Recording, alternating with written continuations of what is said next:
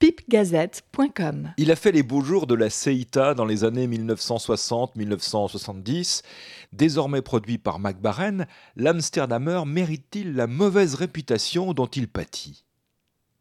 Quand vous êtes fumeur de pipe, particulièrement de tabac aromatisé, il est fréquent qu'un non-initié vous lance un ⁇ ça sent bon, c'est de l'Amsterdamer ?⁇ parce que ce mélange d'origine suisse, devenu français, a marqué les esprits et a obtenu le statut de symbole d'une génération et d'un milieu, celui du prof de lycée des années 70, barbu et adepte de la bouffarde. L'Amsterdamer, c'était jeune, pop, et ça plaisait à l'entourage, alors que le caporal, c'était un tabac malodorant, et ça faisait vieux. Depuis le début de l'ère d'Internet et des forums, les avis négatifs se sont répandus, la plupart exprimant le fait que ce tabac n'avait aucune saveur, qu'il piquait la langue et que, s'il sentait bon, c'était surtout pour les autres et guère pour le fumeur lui-même.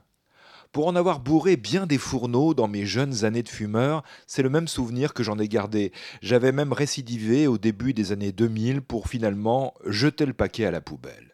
Mais oublions ces jugements, non pas par esprit de contradiction, mais pour retenter l'expérience sans idée préconçue, et ne nous attardons pas sur l'hypothèse plausible qu'au fil du temps, la recette de ce mélange de type hollandais a pu évoluer, Peut-être contenait-il autrefois de la fève tonka, riche en coumarine. Évolution en fonction des différents fabricants qui en ont possédé successivement les droits. Car le mélange a été créé en 1928 par un fabricant de Zurich, en Suisse, avec des tabacs indonésiens arrivant par le port d'Amsterdam. Bien plus tard, en 1968, l'Amsterdamer a été introduit en France par la CEITA avec un, succès immédiat. Les décennies suivantes ont vu la naissance de plusieurs déclinaisons de la marque, y compris pour la cigarette. Concentrons-nous sur l'Amsterdamer pour pipe de 2020, propriété du fabricant danois McBaren, McBaren dont on peut louer les qualités de nombreux mélanges et le travail passionné mené par Per Georg Jensen. McBaren a acquis l'Amsterdamer auprès d'Imperial Tobacco en 2015. Il est décrit comme un assortiment de Virginie, de Borley et d'Oriental.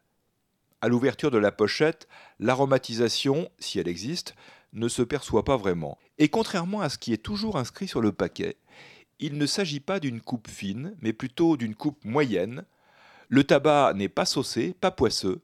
La combustion est remarquablement facile, ce qui permet de le fumer doucement. Les premières bouffées sont troublantes. On ne perçoit pas grand-chose, ni le tabac lui-même, ni ses effluves, ni même un arôme ajouté. Patience il arrive qu'un mélange ne se révèle pas instantanément. En effet, la saveur du tabac est perceptible assez rapidement, surtout le beurre et son goût de noisette. Un léger piquant apparaît en bouche en seconde partie de dégustation, mais sans agressivité. Aromatisé, l'Amsterdamer l'est sûrement, dégageant un léger parfum de caramel pour l'entourage, mais sans anesthésier la cavité buccale, comme c'est le cas hélas avec de nombreux mélanges aromatiques et particulièrement les mélanges saucés. Le premier test s'étant fait dans une pipe en bruyère Genot, au fourneau de forme cheminée, je prends le lendemain une morelle de forme œuf aux parois plus épaisses et moins hautes. Les mêmes effets se produisent, goût discret du beurre et léger picotement. Le troisième soir sera celui de la terre. Dans une prenio blanche, j'allume sagement mon Amsterdamer. Pas désagréable, le côté beurre est davantage perceptible et le piquant devient plus tardif. L'accord terre-Amsterdamer est une réussite. Enfin, pour être à peu près complet, donnons à ce mélange un contenant en écume de mer. Même ressenti que dans la pipe en terre, le tabac lui-même est davantage perceptible et les picotements atténués bien qu'encore présent en deuxième partie. L'Amsterdamer n'est plus le désastre qu'il a pu être naguère, lorsqu'il était passé sous la houlette d'Imperial Tobacco.